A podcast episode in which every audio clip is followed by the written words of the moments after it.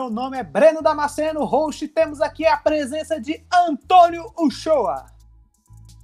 Fala galera, bom dia, boa tarde, boa noite para todo mundo. E Breno, é sempre uma honra estar aqui com vocês. Espero a gente, espero a gente bater um bom papo nessa, nessa próxima hora aí. Valeu, e é isso mesmo. O papo é sobre o que? Seleção brasileira, rapaz. Sempre é 880, o torcedor querendo ver show, mesmo com vitória, se não tiver o drible, a firula, a galera não curte, então é um trabalho muito difícil. Lembro que o nosso último podcast foi seleção, continua sem empolgar, aí dessa vez empolgou, Antônio? A gente vai conversar sobre isso. É, três jogos que teve aí agora na eliminatória, né? Venezuela, Colômbia e Uruguai. E vamos comentar aí nessa hora que você mesmo mencionou. Mas antes, eu gostaria de lembrar algumas coisas. É engraçado porque o nosso último cast, né, Antônio, foi sobre quem cai e quem sobe, né? Uhum. Na, no Brasileirão, Série A e Série B. É engraçado porque a gente comentou aquilo da, da semana, daquela, daquele programa pra cá, né? Praticamente uma semana. São Paulo, América Mineiro, Juventude, Grêmio, que estão mais ou menos naquele bolo abaixo, né? São Paulo até deu uma subida agora, trocaram de técnico. É, a gente faz as projeções, mas é um exemplo só, né? Porque que esses eh, clubes estão aí e podem se complicar, né? Troca de técnico sempre passa por uma incerteza. São Paulo teve uma resposta positiva agora, né? América deu uma caidinha, o Grêmio deu uma mini reagida, o Juventude entrou na zona de rebaixamento. então, isso é a loucura do futebol brasileiro. Você muda alguma coisa aí das nossas projeções com essas mudanças de técnico ou você mantém? Ah, Juventude eu... entrou, né? A gente estava comentando sobre Juventude cair, ele entrou agora. É, o Juve, o Juve, acho que no risco deu uma aumentada em cima dele. Eu não sei como que o que o Mancini, o que, como o Mancini vai impactar o Grêmio é, com a sua chegada, conseguiram uma vitória importante. O América tem qual posição? Eu não lembro qual tá a posição do América. América 13 terceiro. Perdeu o Mancini pro Grêmio, né? Eu acho que o América que entra, acho que entra naquela lista, porque eu não sei quem vai lá substituí-lo, porque mudança de comando durante a, o campeonato, assim, ainda mais com o time que tava bem, acaba hum. dando impacto no time, né? Pois é. Aí vamos ver. O, o, a zona de rebaixamento tá mais ou menos o que a gente projetou no programa. Juventude, Esporte, Grêmio e Chapecoense. Eu ainda fecho com esse grupo aí. Tudo bem que o Grêmio conseguiu uma vitória agora, foi contra o próprio Juventude, né? Mas olha aí, eles abriram 3-0, foi aquela empolgação, e aí deixaram diminuir para 3 a 2 né? No fim do jogo. Então o Grêmio, pelo jeito, teve aquele impacto positivo, mas a gente sabe que às vezes dura pouco, né? Esse ânimo renovado aí de troca de treinador. Eu ainda acho que o Grêmio tem muitas dificuldades, como a gente tem visto no SofaScore, é, os dados que eles. Ou, oh, é, SofaScore, Footstats, dados que trazem aí informações, né? Jogadores têm tido muitos problemas, então eu ainda quero esperar bem mais para ver se o Grêmio vai reagir para valer. E ainda assim, mesmo que reaja, a situação ainda está bem difícil. Então eu mantenho ainda esse grupo aí. Eu acho que o que a gente tem hoje na zona é o que cai. Enfim.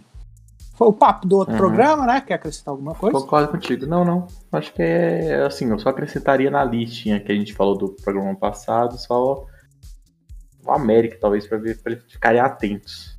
Pois é, é América. Não era esperado nessa troca. Uhum. E aí, Bahia, Santos, Ceará e América aí abrem um olho. e o São Paulo Sempre pareceu meio difícil cair, tinha que criar vergonha na cara, como eu disse. Parece que criou, ganhou o clássico aí. Aliás, você quer, já estamos aqui nos estendendo um pouco na introdução, mas já que a gente acabou de sair aqui do clássico, você quer dar uma palhinha aí sobre o que, que, você achou? Tá Olha, feliz? Toca é no galera que é gol. É engraçado como a troca de gestão, sei lá, muda os ânimos né, do, dos jogadores. Os dois últimos jogos de São Paulo, o que os jogadores. Também tem a torcida, o fator torcida o que eles correram, o que, que eles deram em campo foi, não foi brincadeira, cara. Então, o clássico, o resultado foi merecido, o time jogou melhor, controlou o jogo do começo ao fim, posso dizer assim. Uhum. E entrou jogando clássico mesmo, não entrou como se fosse um jogo qualquer, que eu acho que foi o jeito que o Corinthians entrou. Perfeito. E aí o o Ceni, a estreia dele foi contra o Ceará, né? A estreia dele foi contra o Ceará, assim. Exatamente. O Ceará teve um, meio que um ataque e fez o gol. começo do jogo, e o São Paulo martelou o resto do, do tempo, o Luciano perdeu três gols. Pois é. Assim, bem claros, e, e mas, isso acontece. Mas enfim, a bola não entra. O, o São Paulo saiu dessa cena dos empates e finalmente conseguiu mais uma vitória aí. E agora vamos ver o que, que o Ceni consegue fazer no trabalho aí, substituindo o Crespo. E agora, continuando aqui com a nossa introdução, gostaria que vocês vão poder ouvir tudo isso e muito mais toda semana às terças-feiras nos principais aplicativos de podcast. É, da Google, da Apple, Anchor, Spotify, Pocket Cast. É só vocês procurar que vocês vão nos encontrar. Aproveita para nos seguir, nos avaliar e divulga aí para a galera, seus amigos, familiares, todo mundo que curte aí é, podcast esporte para você ouvir aí quando estiver no ônibus, no, é, no seu tempo livre, fazendo exercício. Então, vocês podem aí sempre escutar aqui o nosso papo sobre futebol. Além disso, vocês também podem nos seguir nas nossas redes sociais, o Twitter, arroba FalaFonte, onde a gente coloca novidades sobre aqui as nossas publicações, também o nosso time do Cartola. Eu vou admitir, eu apostei forte no Corinthians essa rodada. O... Antônio. Apostar é. forte no Corinthians num clássico contra o São Paulo, no Morumbi, ah, com um tabu de sete jogos? É rapaz, loucura. Mas foi. Você não deu a palavra, então foi. mas aí a gente tava contando eles para dobrar aqui a pontuação, mas não rolou. Enfim, fica para próxima. Uh, apostar no Inter, viu, Corinthians? Na próxima eu aposto no Inter. aí, é... se você é cartoleiro também, vai lá no tu nosso Twitter, bora trocar ideia. De repente a gente faz uma liga no futuro. E também podem nos mandar e-mails no falafonte.gmail.com. Assim, vocês podem falar mais aqui das nossas pautas semanais para agregar informação, nos corrigir. Uh, de repente vocês falam o que, que a gente pode melhorar aqui para vocês, sugestão de programa, agregando informação. Então seria muito legal aí a gente ouvir mais sobre vocês. Feedback seria muito bem-vindo. Então é isso aí, Antônio. Podemos partir aqui para o programa? Bora começar. Então vamos embora. Todo mundo ansioso já.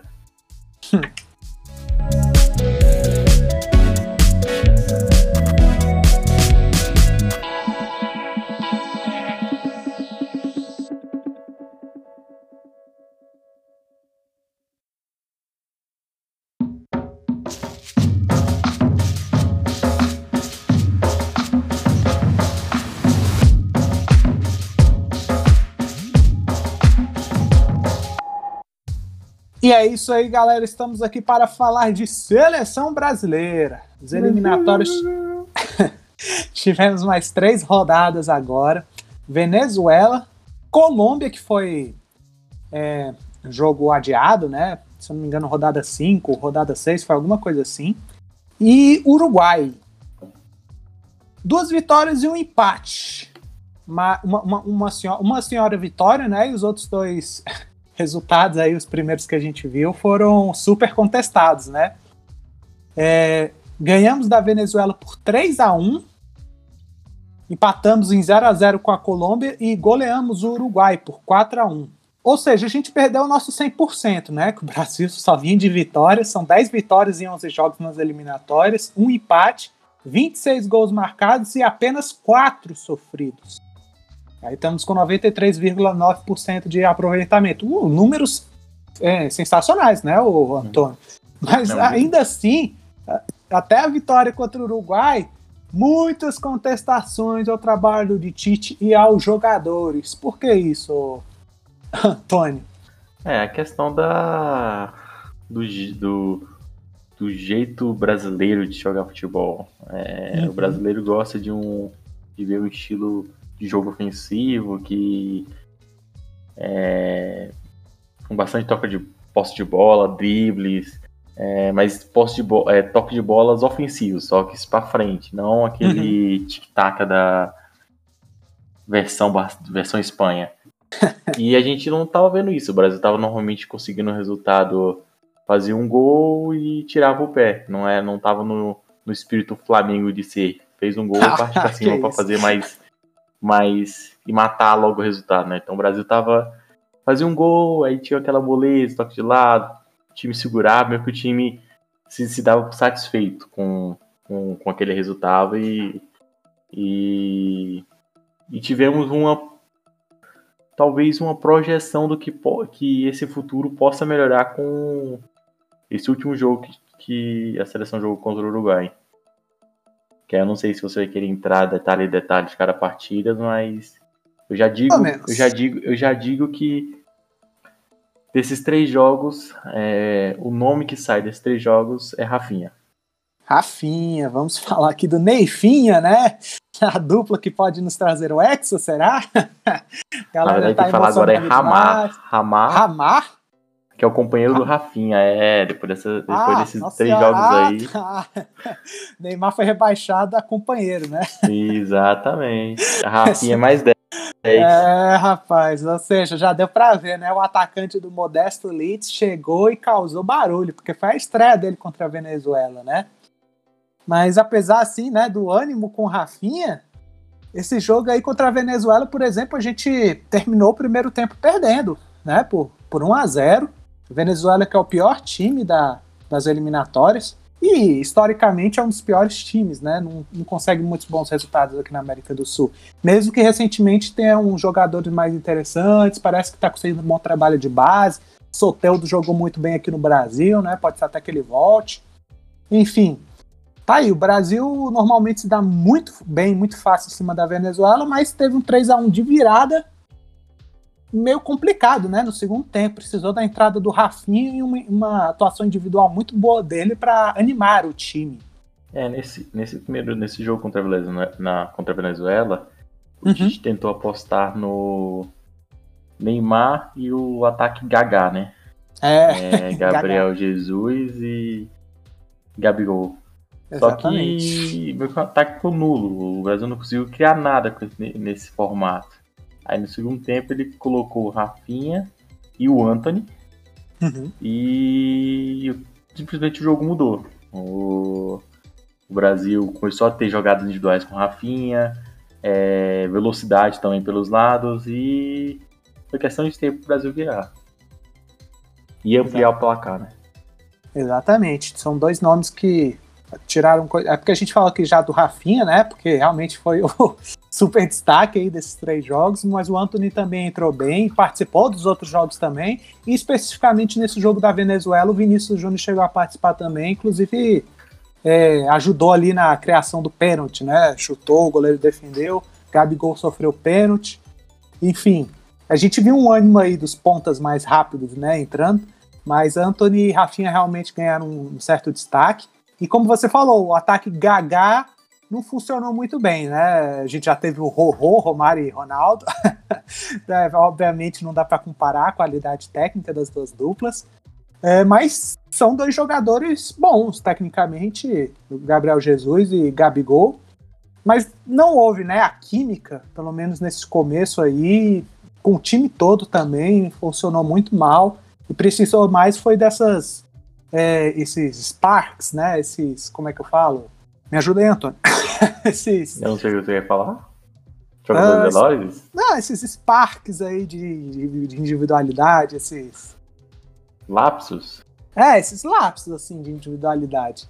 Mas tá aí, Rafinha ajudou com duas assistências, o Gabigol fez o gol de pênalti, Antônio fez um gol no finzinho, assim, o gol de empate foi do Marquinhos, sempre muito forte aí no jogo aéreo. Por favor, enaltece meu gol aí, né? Um golaço daqui.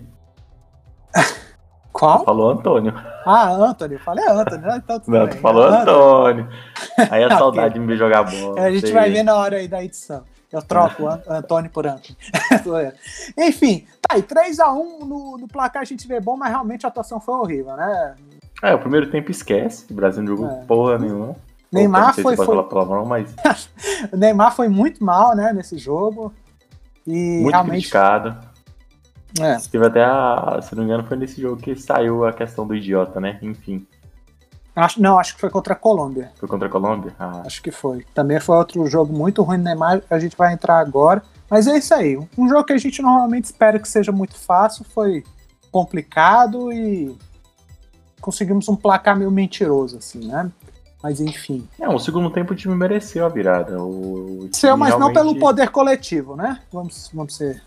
E pelo menos minha opinião, não foi muito pelo valor coletivo, foi mais a individualidade mesmo. Eu acho que mudou o time na frente, ofensivamente. Com as uhum. mudanças, uhum. realmente o time virou outro. E certo. fez o placar. Venezuela também, tipo, no segundo tempo não atacou. Não, é, é o contra-ataque mesmo, e ainda assim, realmente é uma, uma seleção muito modesta. Uhum. Por isso que foi tão. aumentou-se tanto, né, as críticas. Mas aí a gente enfrentou a Colômbia depois, né? É, sim, Colômbia sim. que está atualmente em quarto lugar. Tem uns jogadores de qualidade, mas é o fim de uma safra, né? Por exemplo, o próprio Rams Rodrigues não está sendo mais convocado, ele agora está jogando lá na Arábia.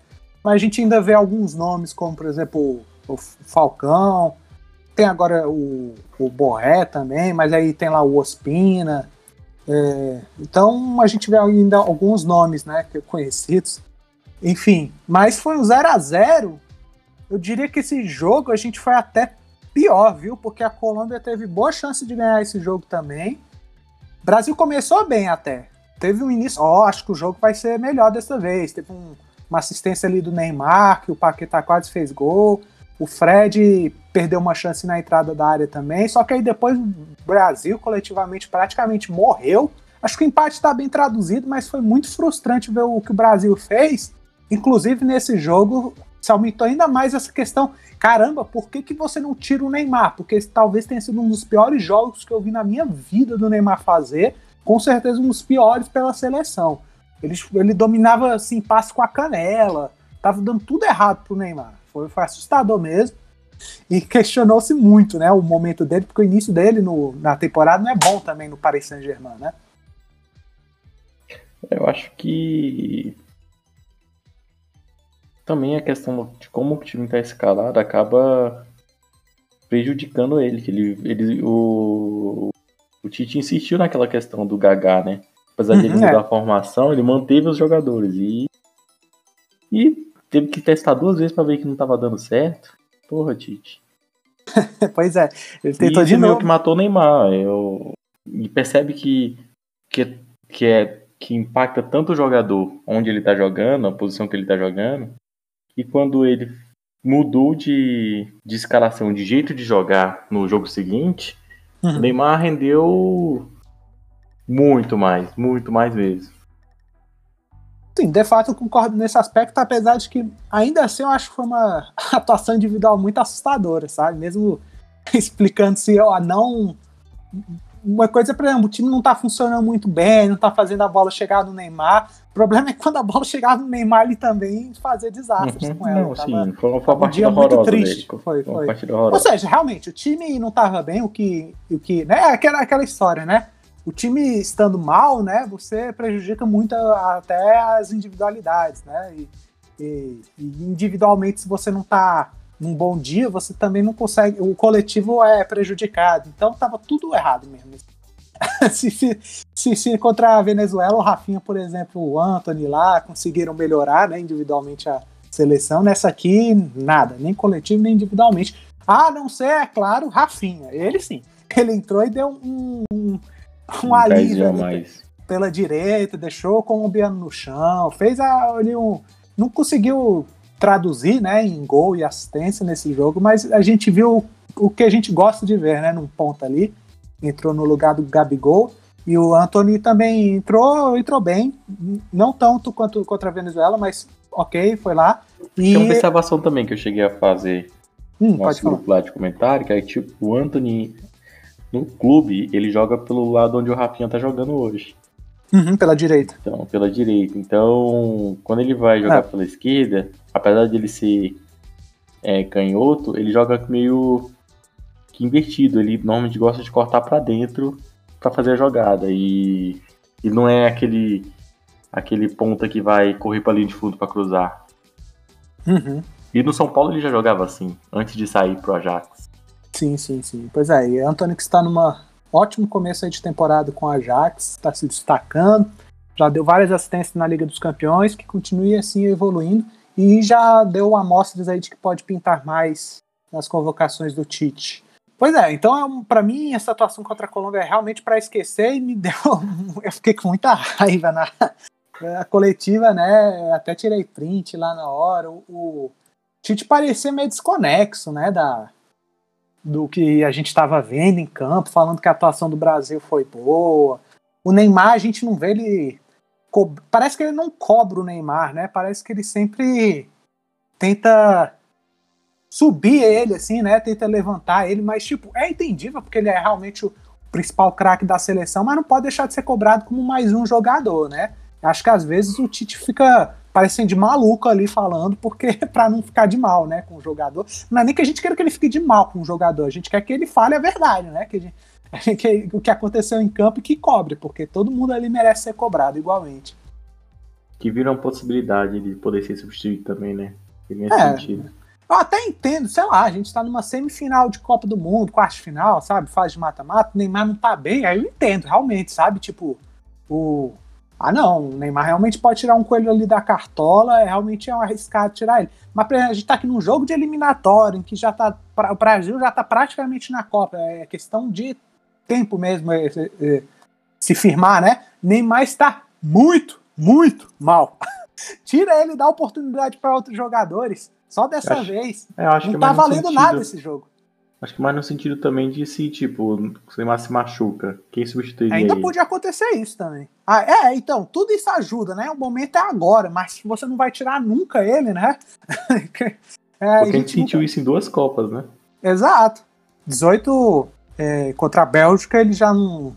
Tava, é, mais ou menos, né? Na Copa ele tava, não estava tão bem na partida, né? Melhorou no segundo tempo, mas realmente a gente tem que buscar alternativas, né?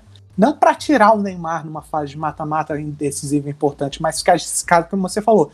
Por exemplo, ele voltou agora com lesão nos adutores, né? Não vai jogar pela Champions. Ele vem sofrendo muito com lesão. Vai que a gente não conta com ele. Então, e aí numa partida começa agora, é uma boa oportunidade, né? Tira ele, eliminatório, já tá decidido. Bora ver outro jogador, coloca o Anthony no lugar dele, o Vinícius no lugar dele, o Rodrigo convocando ele de novo. Coloca aí algum outro jogador. Enfim. E aí, é, para mim não dá pra tirar nada de bom desse jogo contra a Colômbia. A não ser de novo o Rafinha, que aí, aí sim ele conseguiu garantir a titularidade pro jogo contra o Uruguai, né, Antônio? Pois é. Aí no Tite viu que nos dois primeiros jogos não deu certo e resolveu experimentar o Rafinha pelo lado direito, iniciando o jogo. E qual é o resultado? É, aí sim foi o jogo que a gente queria ver do Brasil, né? Um 4 a 1 jogando muito bem, primeiro tempo e segundo. Rafinha fez dois gols. O Neymar jogou muito bem nesse jogo, deu duas assistências e fez um gol. É, o Gabigol também fez gol. Então, e o Uruguai, né? No, Soares teve praticamente um toque na bola esse jogo. Eu tô exagerando aqui, mas foi um chute e foi gol, numa cobrança de falta, né? Mesmo assim, o Brasil praticamente passou o carro e não foi ameaçado pelo Uruguai. Que é uma. Aí a gente exalta, tem que exaltar, né? Pelo que a gente viu de positivo. E é contra uma seleção com jogadores muito bons, né? É só você ver a dupla de ataque. É Cavani e Soares seria titular no, no Brasil sem sombra de dúvidas.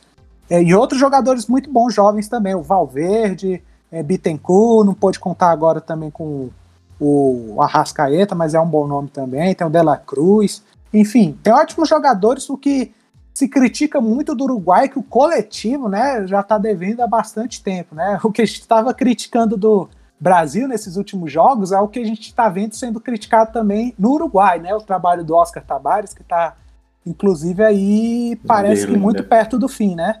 Falam uhum. de Aguirre.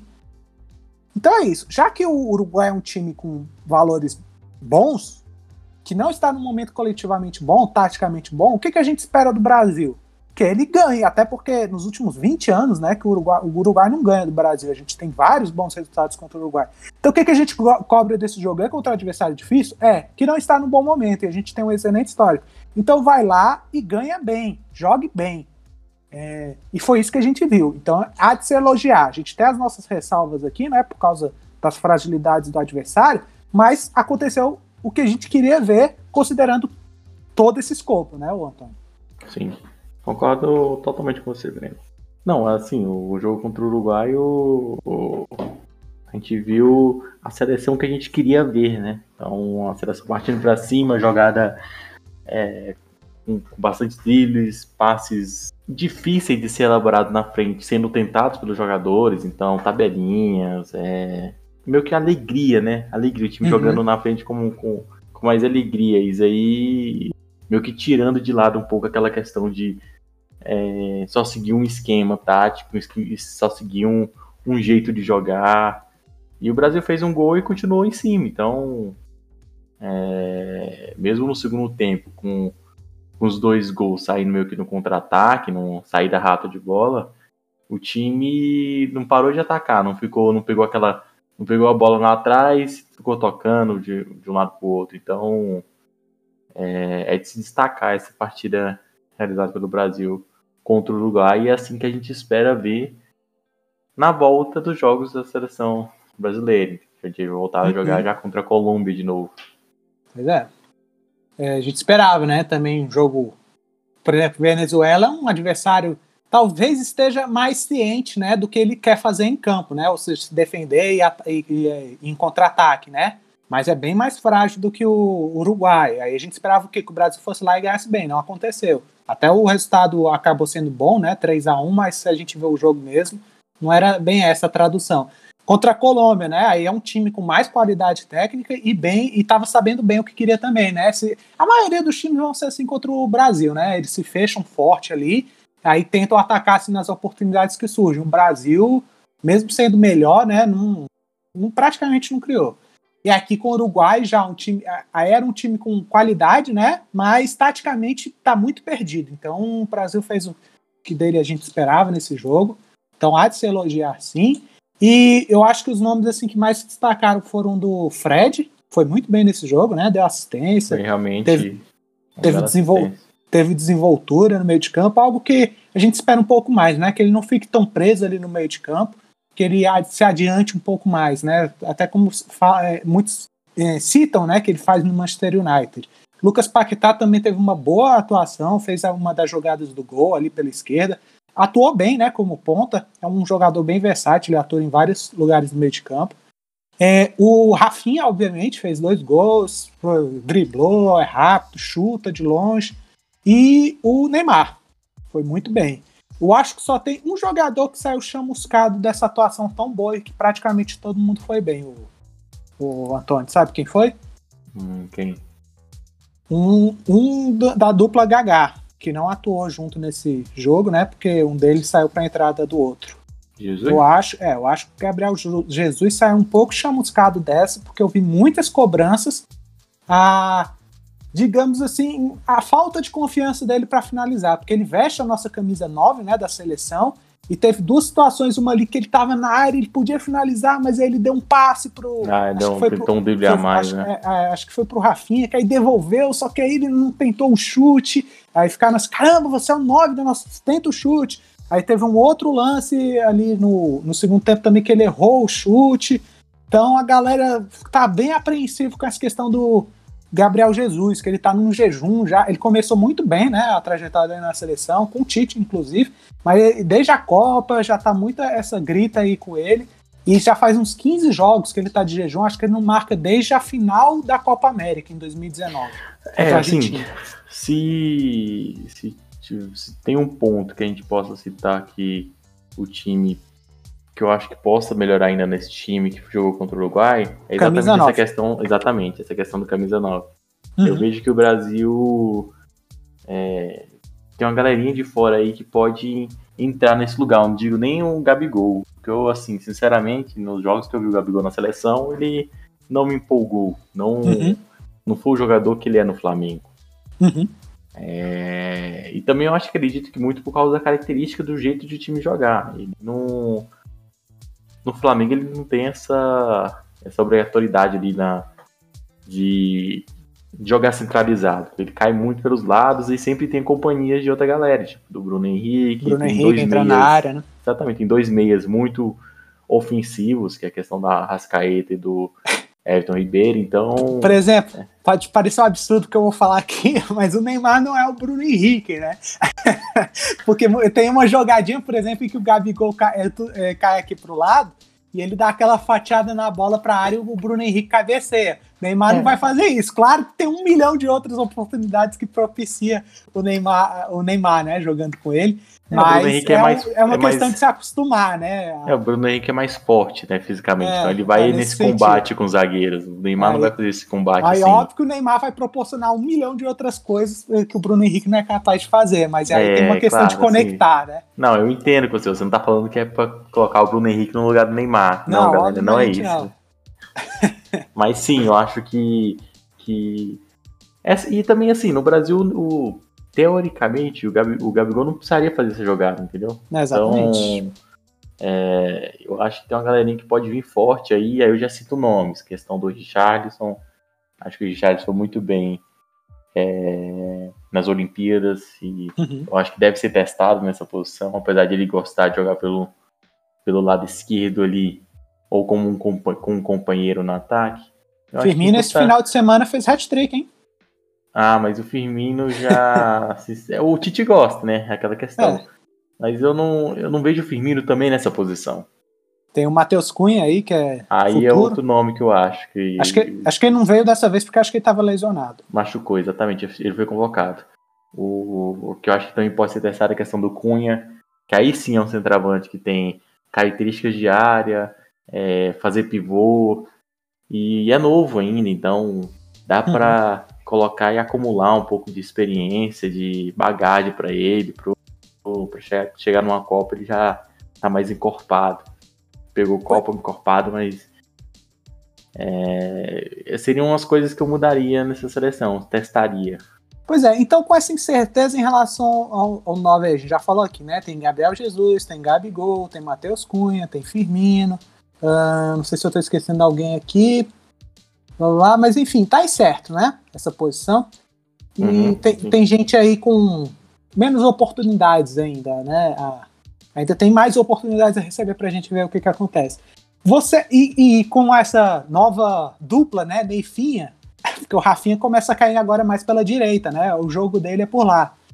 A gente vai entrar mais nessa dupla, mas ah, você, hum. você acha que com isso tá correndo um risco do Gabriel Jesus finalmente, não falando finalmente assim, ah, finalmente vai sair do time, não é isso. Que eu tô querendo, mas é porque ele é uma peça assim muito chave até hoje assim, né, no esquema do Tite, que participa muito, deve ser um dos jogadores que mais jogou com o Tite.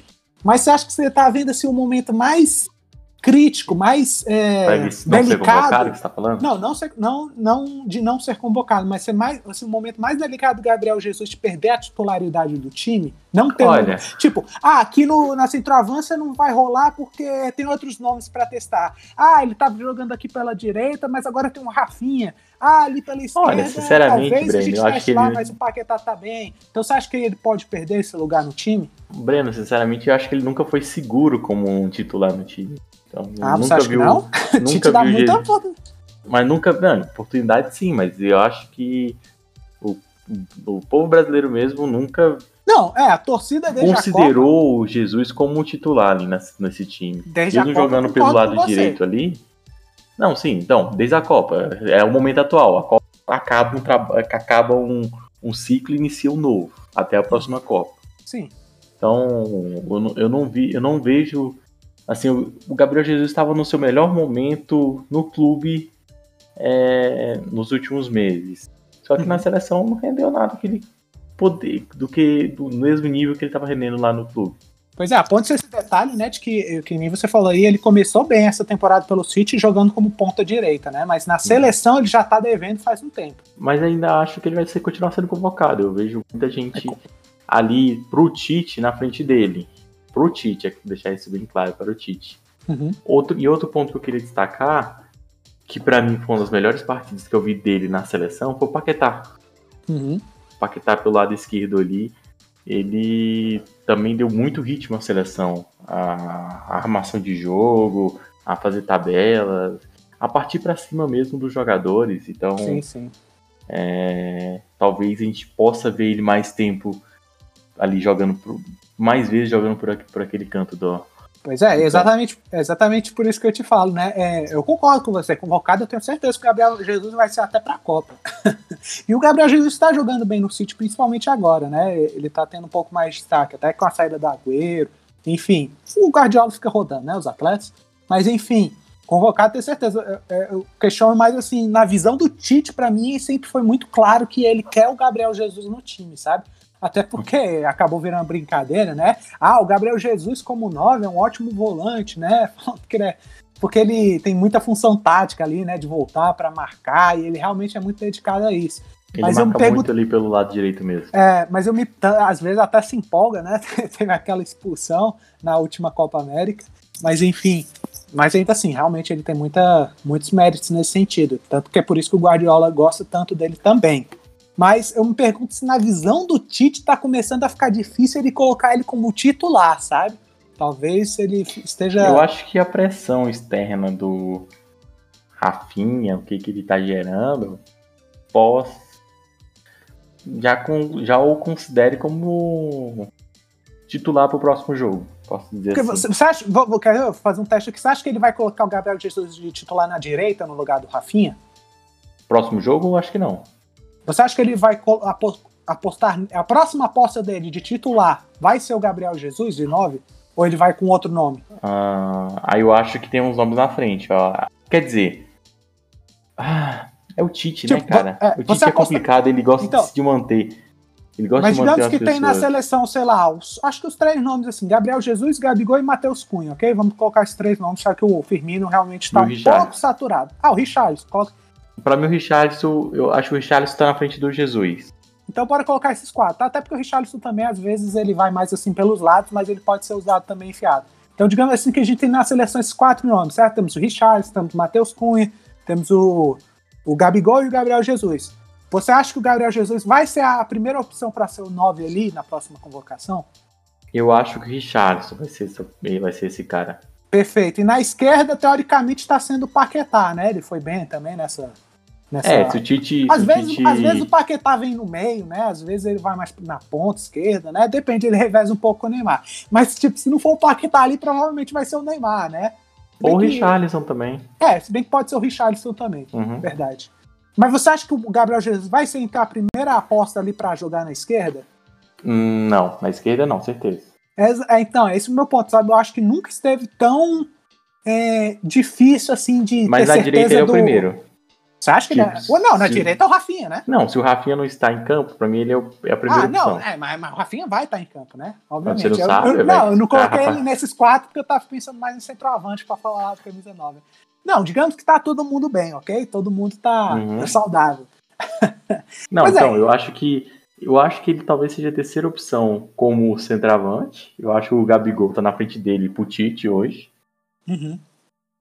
Ah, mas, sinceramente, eu queria ver o, o Richarlison ou o Cunha ali na frente, cara. Não, sim, tudo bem. É, essa é a questão. Tem outras opções, né? Uhum. Que eu acho que estão... Eu acho que é porque eu acho que muita gente estava pensando, não, Gabriel. Mas assim, eu digo isso para você, o Breno, na questão do direito ele ser primeiro, porque para mim ele não seria nem o segundo, entendeu? Porque nem eu acho segundo... que isso, jogador, enfim, se não tem um Rafinha, para uhum. mim não uhum. seria o Jesus. Para mim eu acho que o Anthony cumprir esse papel, entendeu? Não, sim, sim, sim. Pois é, então, aí tem outros nomes que começam a ganhar mais força, né? É por isso que eu tô falando. É porque eu acho que muita gente falaria, não, Gabriel Jesus vai ser titular do, do Tite em 2022, só que a, até pouco tempo atrás, né? Mesmo com o Gabriel Jesus ainda não convencendo tanto, né? Como eu falei, tá 15 jogos sem marcar mais ou menos. Eu acho que nunca esteve tão ameaçada essa titularidade do Gabriel Jesus. Eu acho que está começando a ficar mais distante. E principalmente se esses outros nomes começarem a crescer e o Gabriel Jesus demorar a responder. ainda tem o Vinícius Júnior, que é muito cobrado pelo, pelo Rodrigo. Pelo brasileiro, que não tem muita chance. É, o Rodrigo. Rodrigo tem... Eu acho é, que mas... corre por fora um pouquinho ainda. É, mas tem, assim, que podem crescer mais ainda, uhum, né? Então, sim, sim, é, sim, podem servir como opções. Enfim, já que a gente falou um pouco mais aqui sobre quem tá devendo, falar um, quem sobrou, né? Muita gente animada aí com o Neifinha, ou como é que você falou aí? Rafa, como é que é?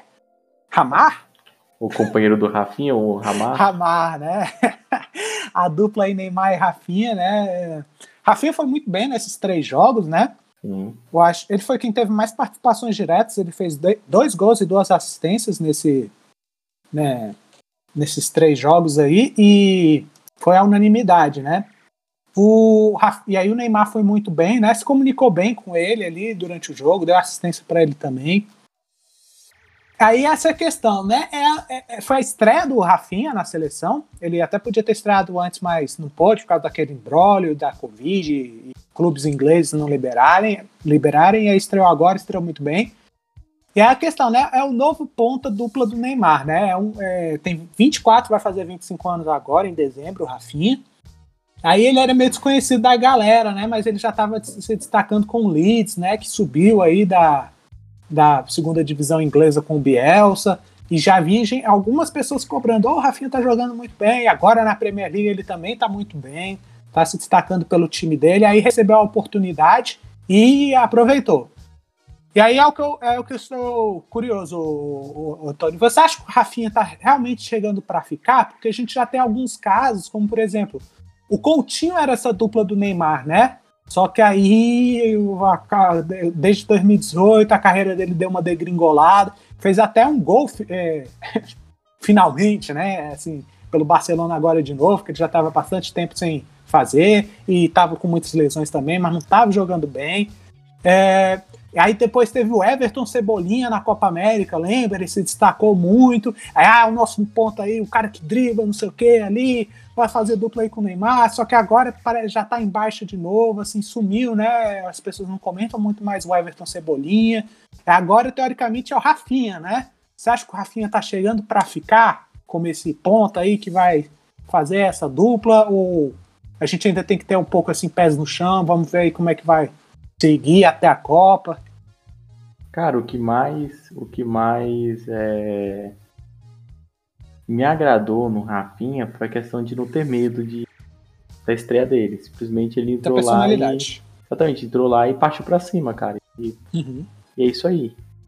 E eu curti muito essa, essa personalidade, como você mesmo falou dele. E ele tem qualidade, né? Tipo, assim, o Cebolinha, sim, sim.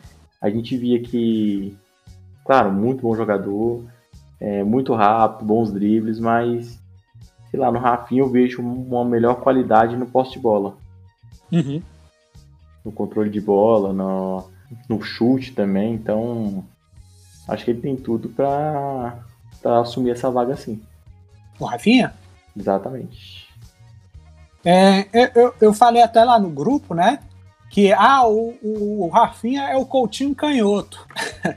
eu quis dizer até assim, eu concordo, óbvio que tem diferenças entre os dois jogadores, mas eu sinto mais ou menos que é o mais próximo que o Tite encontrou até agora de algumas características que podia se aproveitar muito, né, do Coutinho. É, eu via muito Coutinho no Liverpool como aquele é um ponta meia é, que atuava pela esquerda, né? Ele, ele era muito bom assim para carregar a bola e finalizar, assim, né? Tanto fora da área quanto dentro, mas era uma característica muito marcante desse, dele, né? Esse chute de longa distância. Ele tinha um bom controle de bola também, não era tão driblador assim, mas tinha essa boa capacidade, sim, para superar seus adversários. Só que aí depois da Copa, eu tenho uma impressão de que o Tite viajou assim em relação ao Coutinho. Ele começou a, a a escalar ele como um meia, artic... parecia assim que ele tinha muito uma função articuladora, sabe? Que tinha os dois volantes, assim, técnicos, tudo bem, mas volantes. E o Coutinho parecia que era para ser aquele camisa 10, meio armador, só que eu não vejo isso na qualidade do Coutinho, sabe? É o cara que vai criar jogadas, deixar os outros na cara do gol. Eu vejo o Coutinho muito mais agudo, sabe? É, para atacar o gol. Aí, aí depois também a fase técnica dele caiu desde o Barcelona, então se perdeu aí. Na seleção não foi bem, nessa nova posição, e no, no time também não conseguiu render.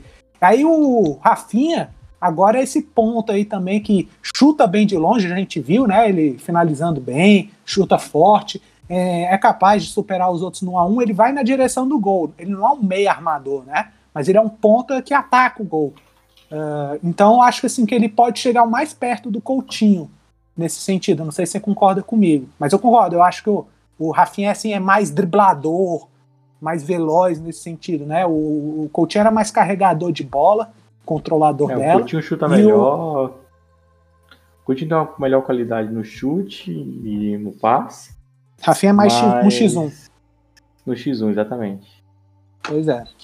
E aí eu, eu, espero assim, né? Então, eu acho que talvez o Tite aproveite melhor então agora o Rafinha como esse ponta. É, é, é, para mim isso é isso, o Rafinha é um ponta. E o Coutinho, acho que ele viajou um pouco, né? Tentando usar ele como um meia. Para mim ele era sempre assim, aquele ponta meia que ataca o gol. tem que ir na direção do gol e atacar, não criar. Não sei o que, que você acha. Eu acho que o Rafinha Sobre pode o ser melhor. Coutinho Pro... em si? É, sobre isso tudo. Isso, sobre o Rafinha ser melhor aproveitado na situação. Essa relação entre eles dois que eu fiz aqui agora, por exemplo, Coutinho e Rafinha. É, o Tite, assim, não é possível que ele viu o cara dando certo na posição, vai ficar mudando a posição do cara. É, mas aí tá a questão do Anthony, né? Que você falou, por exemplo, tava usando ele Não, na mas esquerda.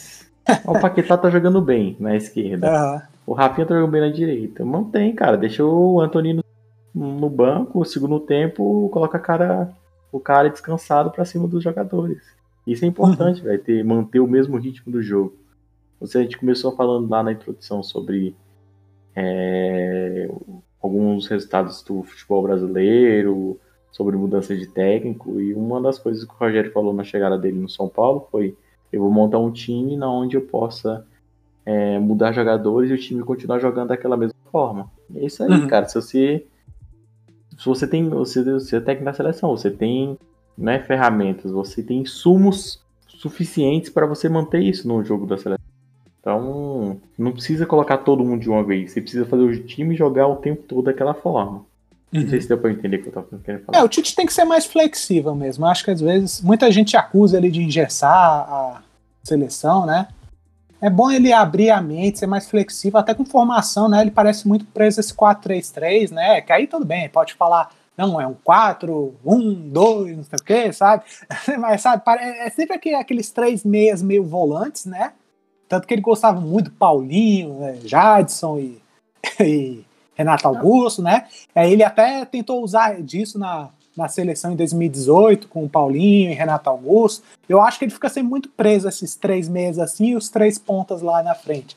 Mas às vezes ele pode- poderia ser até um pouco mais flexível nisso e, e também assim nos jogadores, né? Assim na posição deles, sem é claro desprezar onde eles são melhores. É assim, o, essa questão da. O Casemiro não jogou porque tava machucado, mas o Casemiro volta pro time como titular. Uhum. Essa é a posição central. Ah, o Fred. Ah, eu não sei se o Fred seria mantido nesse time. Achei que Ah, vai- partida vai muito boa mantido, contra o. Uma partida muito boa contra o Uruguai. Teve, teve, teve um vídeo, o vídeo do, do, do o Fred, quando ele saiu, né? Foi substituído, tava indo no banco, o Tite gritando assim pra ele: jogou muito! Jogou muito! eu acho que o Tite é muito fã do Fred, que é um bom jogador assim. Eu acho que ele tá visualizando muito o Fred como titular dele. Não foi o Fred, inclusive, que foi convocado, machucado pra Copa 2018, não foi isso? Ou eu tô Ah, eu confundindo? Porque o Douglas Costa se machucou. Não, foi o Fred, sim. Ele, ele lesionado foi pra Copa e nem jogou. Você vê como ele já tava de olho nele, dele- nele desde aquela época. Amor à primeira vista, né? É, então eu, tô, eu acho que ele tá visualizando. Não, não que ele não possa ser, né? Inclusive, se ele mostrar um pouco mais disso aí que ele fez nesse jogo contra o Uruguai. Mas eu acho que ele tá muito de olho no Fred. Pra que você escalaria no lugar do Fred? Se tirasse o Fred, Exato. ah, e aí é Casemiro, né? Não, Casemiro é no lugar Não, do. sim, sim. do- Começa com o Casemiro, certo? É, o Casemiro estar lá. É o primeiro Sim. volante. Exatamente. Aí tem os outros dois meias, né? Isso. Aí é esses dois meses que estão rodando um absurdo, né? Teve o, Arthur, que é- parece que sumiu do radar de vez. Tem o Bruno Guimarães, o Paquetá também faz essa função. É, Douglas Luiz, Douglas Luiz, Gerson. o, o Gerson. Vou repetindo aqui. Mas isso aí, ou seja, tem muito nome ainda rodando por aí. Eu acho que o Fred é o que ele tá mais querendo afirmar ali. Mas tá querendo dizer, se não também, for o né, que ele Fred. testou ali. Quem? O Edenilson ele testou ali, não testou? É, mas o Edenilson eu acho que Corre por fora? bem por fora. É Ele porque ele tem umas entrou no- características. É porque ele tem umas características que o Tite gosta, de ser forte, Não, sim, sim, rápido. Concordo, mas eu tô achando que o Edenilson tá bem por fora ainda, sabe? Ele até chamou ele na convocação em que não, não, não pôde contar com um monte de jogador, né, e da Inglaterra, e trouxe ele, trouxe o Hulk. E agora eu até admito que me surpreendeu ele ter voltado com o Edenilson. Aí pode ser sim que ele aproveite mais o Edenilson, mas acho que ele é o que tá mais por fora desses por enquanto. Talvez, não sei, talvez com o Gerson, mas o Gerson acho que tem uma grita popular mais alta. Inclusive, acho que o Gerson não aproveitou até agora as oportunidades dele. Tudo bem que os jogos que ele participou, o time todo também estava horrível, mas enfim, é um jogador de qualidade. Se não tivesse o. Fred, Ah, ah. Eu acho que ele iria com Bruno Guimarães, que nem foi convocado dessa vez, né? Mas acho que se ele não conta com Fred, acho que ele iria com meio assim, meio Lucas Paquetá e Bruno Guimarães. Aí o Lucas Paquetá não seria aproveitado muda, na esquerda. É, você é, muda não seria na esquerda. do seu time também, né? Muda. Mas quem que foi, por exemplo, agora? Foi o Fabinho, o Fred nesse jogo contra o Uruguai. Fabinho, Fred e. Aí entrou o Douglas e o Edenilson. Sim, mas para compor o meio ali foi Fabinho, Fred e Paquetá, né, teoricamente. Não, mas Fabinho, Paquetá... Fred e eram os dois. Neymar? Aí mais aberto Neymar? é o Neymar. Aí mais então, aberto tava o Paquetá e o Rafinha. É porque o Paquetá e o Neymar meio que trocam de posição, né? Tudo bem que realmente o Paquetá caiu muito ali pelo meio, mas eles meio que invertem, né, a posição durante o jogo. Aham, uhum, sim. Eu acho assim que o. Acho aí que a gente foi o Neymar, tipo, bora pensar assim. Começou com o Neymar e aí fincava então, assim, Casemiro e Neymar? Porque o Paquetá ajuda mais. Tá, então no... eu acho que ele iria. Na de... marcação também, né? O Neymar não, é, não marca tanto assim. Uhum. Eu acho que dos nomes aqui que a gente comentou, acho que ele iria de Bruno Guimarães. Mas eu tô falando, ele muda a característica. Muda, Teoricamente muda não daria para jogar essa mesma pegada aí, porque querendo ou não, colocando ele colocando o Fabinho, o Fred, o time tem uma pegada no, ah, não, no meio perdão, ali. Que... Esqueci, esqueci do Douglas Luiz, você até comentou sobre ele, né? Ah, ah.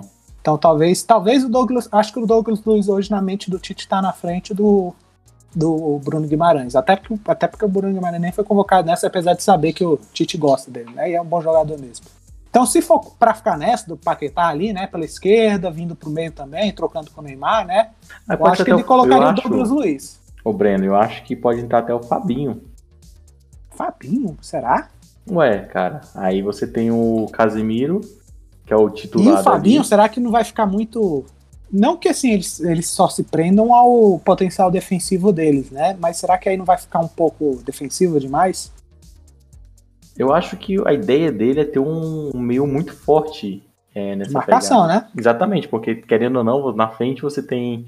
Aí você vai ter o Neymar na frente desses dois caras. Então, não é ou o Paquetá de vez em quando. Não é o esperado é, é por isso você ter uma tá... marcação muito forte ali, entendeu? É por isso que eu acho que talvez, se não puder contar com o Fred, ele prenda um pouco mais o Paquetá ao meio, sabe? Porque o Paquetá uhum. ele tem boa, boa característica de marcação. No Flamengo sempre foi assim desde que ele surgiu. Ficou até. Tudo bem que é uma questão meio. Foi uma questão um pouco exagerada, né? Mas a. Aquele jogo contra o São Paulo, o Flamengo todo não estava marcando, só o Paquetá que estava correndo atrás da bola.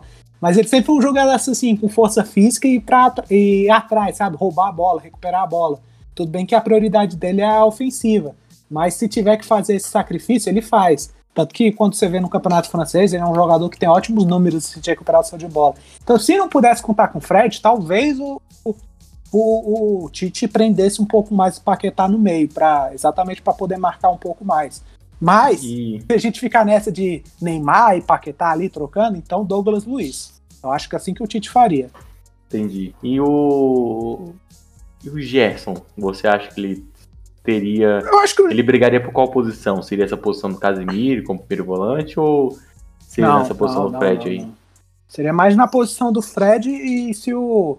Aí ia mudar a característica também, né? O, o Gerson já não é tanto assim de marcação. Aí é se o Tite quisesse um time mais ofensivo, né? Mais solto. Ele, o Gerson também é um pouco Você acha o né, Douglas né? Luiz ele... mais o Douglas Luiz ou o Paquetá mais marcador que o Gerson? Eu acho. Hum. Eu acho. O Gerson não é que o Gerson é uma negação marcando quem não marca, ele marca, mas eu acho que ele já não tem mais tanta essa cara, ele tem mais essa característica de me dar a bola aqui no meu pé para eu para eu armar aqui, né, o meio de campo, para organizar, uhum. para inverter a bola, para tocar lá. Ele, prote ele protege a bola, ele cadencia o jogo, né? Tem um bom chute também, é, ele ataca o gol. Mas acho que ele destacou muito aqui no Flamengo, principalmente como esse segundo volante, né? É, mas era isso, o Flamengo era um time que atacava mais, então ele não tinha esse essa Mas ele não era, também. normalmente não era ele e Diego na, como volante? Não, era o Arão e o, o Gerson. Aí a Rascaeta, Everton. Na época do Rogério ficou. Não, era. Gerson e Diego, não? Diego, eu lembro que o Diego era titular. Não, era. É, ah, é, porque eu, agora que você falou, bem lembrado. O Arão era zagueiro. Porque o, o Arão veio pra zagueiro, exatamente. Tá, hum. É mesmo, né? Era Gerson e Diego. Mas o que que aconteceu com o Arão mesmo? Porque é impossível o Arão não ficar no meio de campo. Aí foi pra lá, tinha até esquecido disso. Sim, ficou, ficou mais assim, ficou um pouco Diego e Gerson. o, os dois ficavam trocando ali de posição de primeiro e segundo volante, mas até assim, o Diego ele se desdobrava ali, sabe, roubando uhum. bola. Até, até ele que você via mais assim correndo atrás dos outros para marcar do que o Gerson. De novo, eu não quero passar a impressão de que o Gerson é um preguiçoso que ele não corria atrás não marcava. Ele marcava sim. Mas o até o Diego estava um pouco mais de primeiro volante do que ele.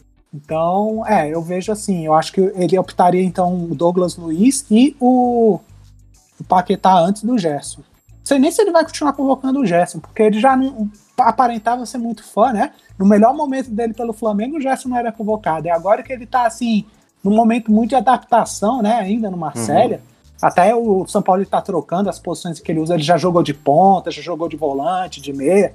Agora que ele trouxe ele, o Gerson não desempenhou muito bem, né? Então não sei nem se ele, o Gerson tá tanto assim nos planos do, do Tite.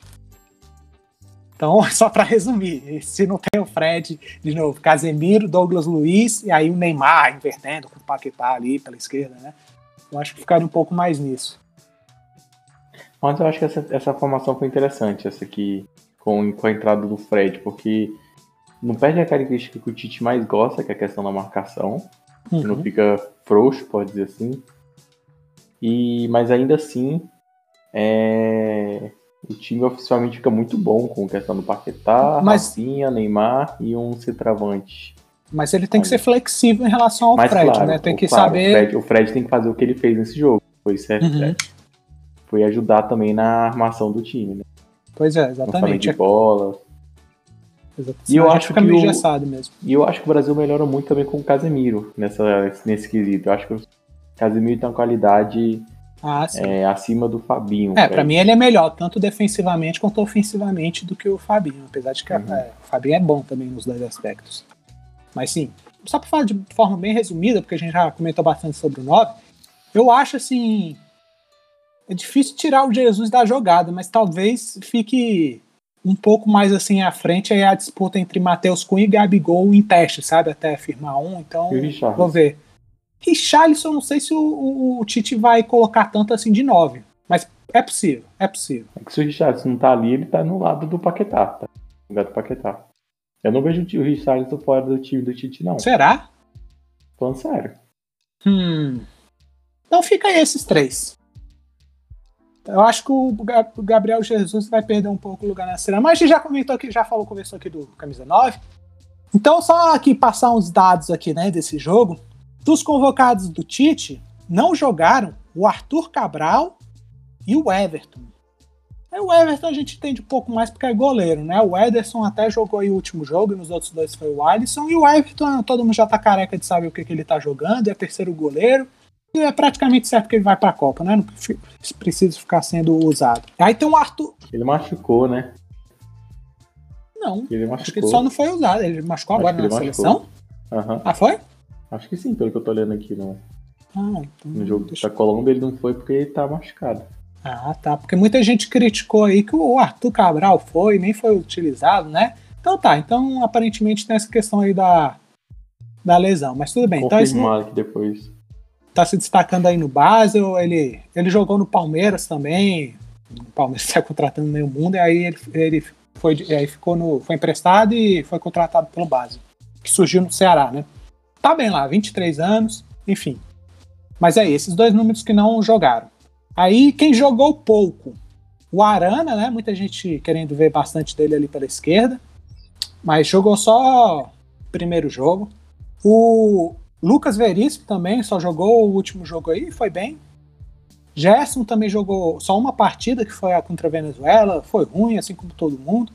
Douglas Luiz também dessa vez só jogou uma partida, acho que na primeira ele estava suspenso, se eu não me engano, acho que ele não podia jogar. E mas ele entrou na última também. Ele entrou na última, mas a gente sabe que o Tite gosta bastante dele, né? É, o Edenilson também, acho que ele só jogou, se eu não me engano, esse jogo contra o Uruguai, ele entrou, né, durante o jogo. E o Vinícius Júnior também só entrou metade do segundo tempo do primeiro jogo. Aí quem fez gol? O Gabigol fez dois gols, Rafinha fez dois gols, Neymar fez um, Marquinhos um e Anthony um.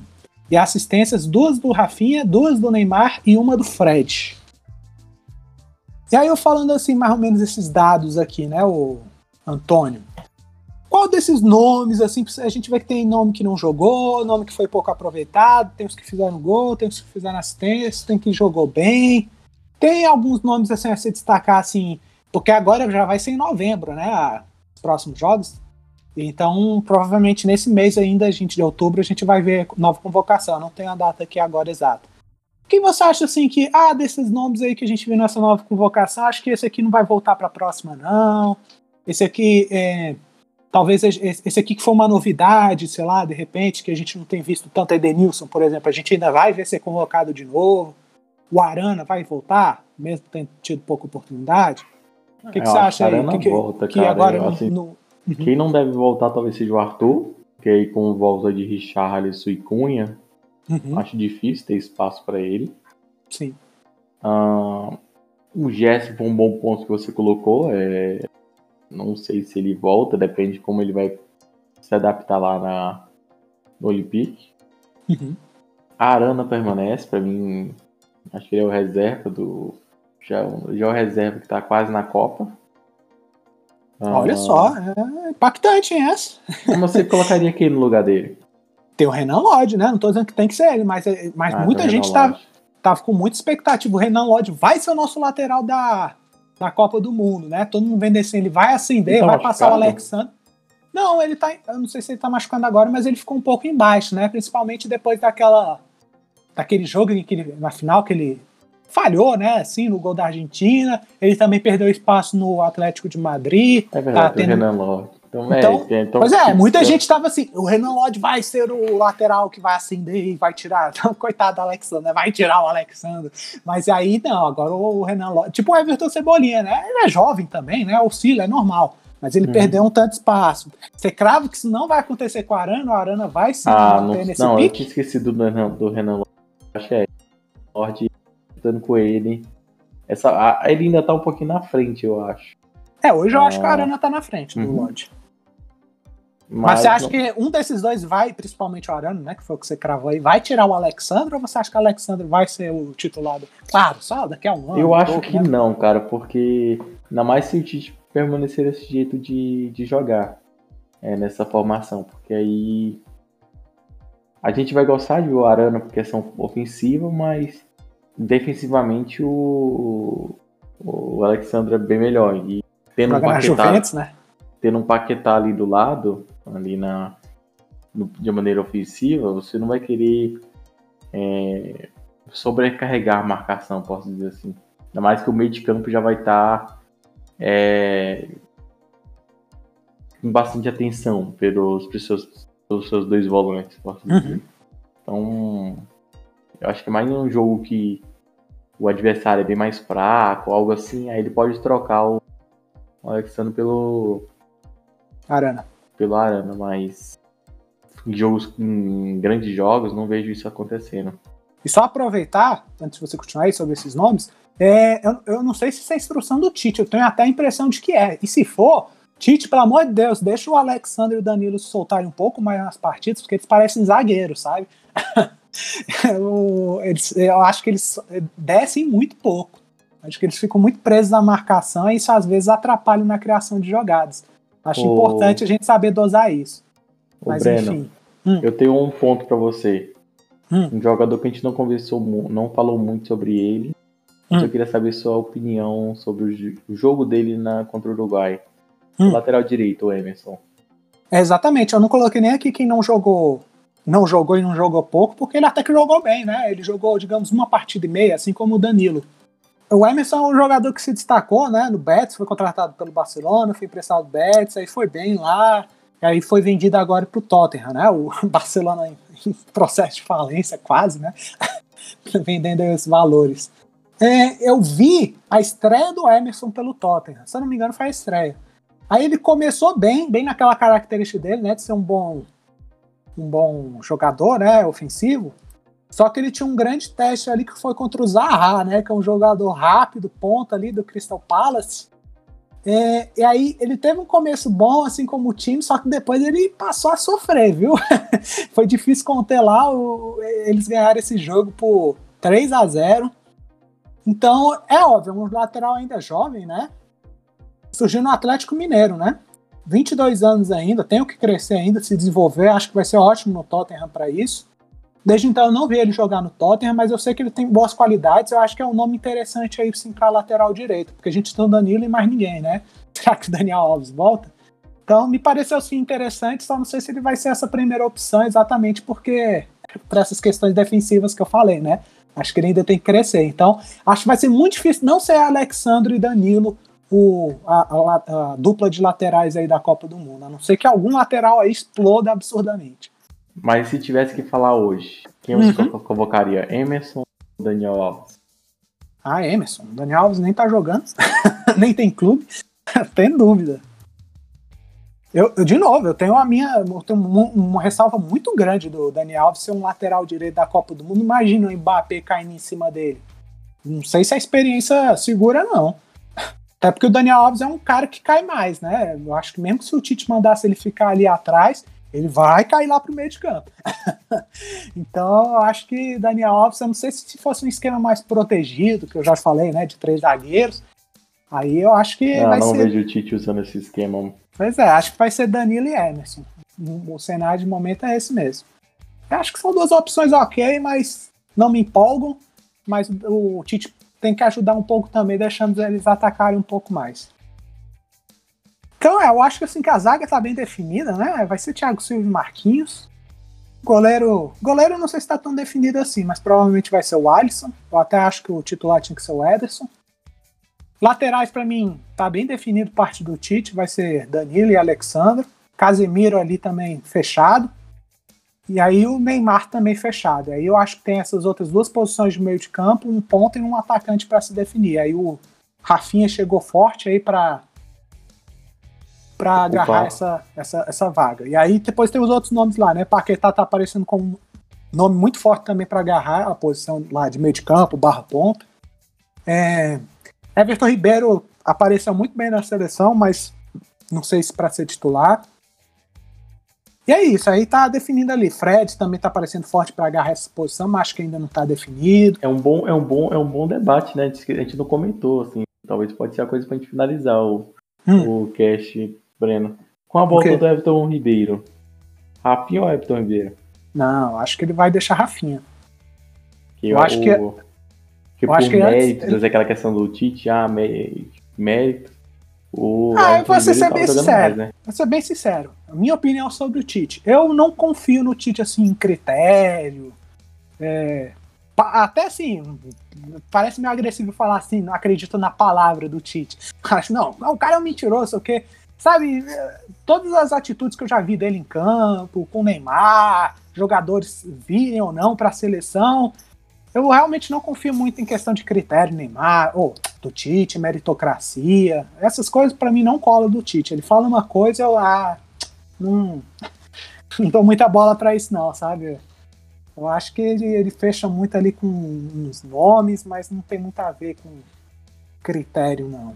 Vai com o que ele tá sentindo ali no momento. Ah, se tem um jogador que tá merecendo polêmicas, mais ou menos. Polêmicas. É, eu não confio muito no Tite, não, como técnico. Já falei nesses quesitos, né? De ele fala uma coisa, faz outra. Eu acho Bem, é chama Tite de mentiroso. Não, incoerente. Chama ele de incoerente. Enfim, mas não vamos estender agora, né, nessa discussão. Eu acho, acho que antes ele aproveitaria o Everton Ribeiro no meio do que de ponta no lugar do Rafinha, principalmente depois dessas dessas com, é, atuações do Rafinha. Acho que o Rafinha acabou caindo no gosto do povo aí também. Vai ser um pouco difícil ele sair aí. Mas é, podemos terminar aí depois, depois dessa. Fala aí, tu, tu acredita? Tu, tu tá com essa confiança Sinceramente, no Tite de, de, de, coerência, no sentido de coerência? Eu acho que sim. Não, eu vejo se o Everton Ribeiro disponível, ele tá. Ele é um titular do Tite hoje. Everton Ribeiro, e ele sobraria ele, o Everton Ribeiro, o Everton Ribeiro foi um dos melhores nomes contra a Venezuela e saiu no intervalo. Era um dos únicos que estava se salvando ali, tentando boas jogadas. Ele não jogou contra a Colômbia e entrou no finalzinho contra o Uruguai. Enfim, não estou dizendo que é por causa disso, que ele é incoerente uhum. nem nada disso, só estou falando que o aproveitamento dele do Everton Ribeiro. É, eu acho. Ok, tudo bem, que pode ser. Eu não estou negando que ele não possa analisar adversário. Já que o adversário é esse, eu vou usar esse jogador. Pode ser que isso seja considerado, mas eu acho muito difícil agora, a partir de agora, no cenário de hoje, ele sacrificar o Rafinha. Ok. Mas depois Veremos a gente fala. Em outro programa aí a gente pode falar aí de, de questões aí, porque o do Tite é incoerente. Mas a gente já pode falar de uma questão assim, né? Ah, de a própria chegada do Tite na seleção é muito incoerente, né? Mas enfim. Não é, vira uma outra discussão, fica muito grande. O, o cast aqui já está se estendendo um pouco mais. Então é isso aí. Acho que a gente falou aqui tudo que a gente queria falar dessa, desses jogos da seleção, né? Que a gente pôde acompanhar, do que é, do que a gente viu da seleção. Os próximos jogos do Brasil vai ser contra a Colômbia, em 11 de novembro. Argentina, 16 de novembro. Aí esse não é o jogo que não aconteceu, né? é, é o novo jogo, porque aquele jogo provavelmente vai ser cancelado, né? Tem toda aquela questão da Anvisa. Então é isso. Colômbia e Argentina. Não sei se está agora um jogo adiado um jogo por fazer. Não, acho que é isso mesmo. Colômbia e Argentina. Então vão ser dois ótimos jogos. Vamos ver se o Brasil, por exemplo, faz melhor, né? Dessa vez contra a Colômbia. E o jogo contra a Argentina vai ser legal, porque provavelmente assim, os dois já estão classificados, né? A Argentina melhorou muito o futebol dela. Também está invicta. Então vai ser um teste muito legal, né? Vai ser um adversário muito legal. Não vão fa- facilitar, né? Mesmo estando os dois com uma pontuação praticamente garantindo eles na Copa não vão facilitar. Brasil e Argentina, a gente sabe, aquela coisa sempre. Então, dois jogos muito legais aí, pra gente rever, né, uma mudança de postura contra a Colômbia e um bom jogo contra a Argentina. Vai ser muito interessante. Certíssimo? É, eu assim, é o jogo que eu acho que todo mundo tá aguardando, né? Uhum. A Argentina acho que parece que se acertou o time, tá jogando futebol bonito de se ver também nesses últimos jogos. E Os dois metendo 3x1 no Uruguai, né? Nesses dois jogos agora. O Brasil meteu 4, não? Ah, é, é, Brasil foi 4, verdade. 4x1 e 3x1 da Argentina. Então. 7x1. É... 7x2. 2, verdade. Desculpa aí. Não, não, não, não, não. Foi 3x1 mesmo. Agora eu tô me Eu banando foi todo. Aí, 3 a 1. Antônio. Foi 3x0. Foi 3x0. 3x0. então é 7x1. porque- Daí, eu tô me bananei todo aqui, mas vocês entenderam. O... Então vai ser o jogo mais aguardado, né? É o jogo mais aguardado. Aham, não, com certeza. E teoricamente vai ser uma mini prova de fogo pro Tite. Pois é. A gente é muito questionado Saiu, se. saiu com uma última impressão boa, né? Agora o, a- a- o desafio é manter, né? Porque tava sendo muito criticado. Mas tem caminho, pelo menos a gente já deu a palavra aí, Tite. A gente falou bastante aqui, apesar do Brent chamar de mentiroso. Eu não falei isso não, Mentiroso, tá, não. Eu não falei isso não, tá, cara? Então, ó, eu não falei isso não, cara. Então, ó, escuta o que a gente tá falando aí. Fica no muro. Escuta o que a gente tá falando aí e deixa o like pra gente também. Lembra disso, Tite, pelo amor de Deus. E se tiver qualquer coisa pra falar, fala o que. Faz o que, Brent? Qualquer coisa pra falar, manda e-mail, né? É, manda e-mail. Fala a exatamente. fonte arroba gmail.com. Então, encerrando aqui de vez o nosso cast. Gostaria de agradecer, tomara que vocês tenham curtido aí esse papo nosso aí, essa hora que a gente cornetou e elogiou. Ó, elogiamos dessa vez a seleção. É, se vocês quiserem aí falar também a opinião de vocês, manda aí. Vocês acham o Tite incoerente também?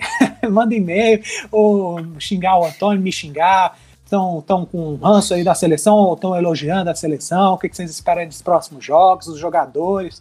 Enfim, manda e-mail aí, falafonte.gmail.com. Também podem nos seguir no Twitter, arroba falafonte. E Ô, Tite, Tite, não manda e-mail pra gente xingando, não, tá? Aqui é a voz do torcedor, tá? Pelo amor de Deus. Tá certo. E aí o. É. ah, até me perdi. O- E vocês vão continuar nos ouvindo toda terça.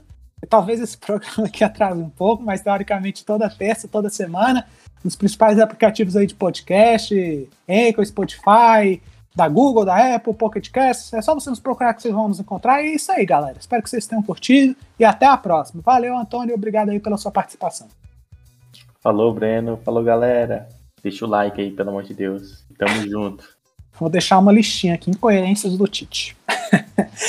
então é isso aí. Valeu, Antônio. Valeu, galera. Falou, até a próxima. Fui. Falou.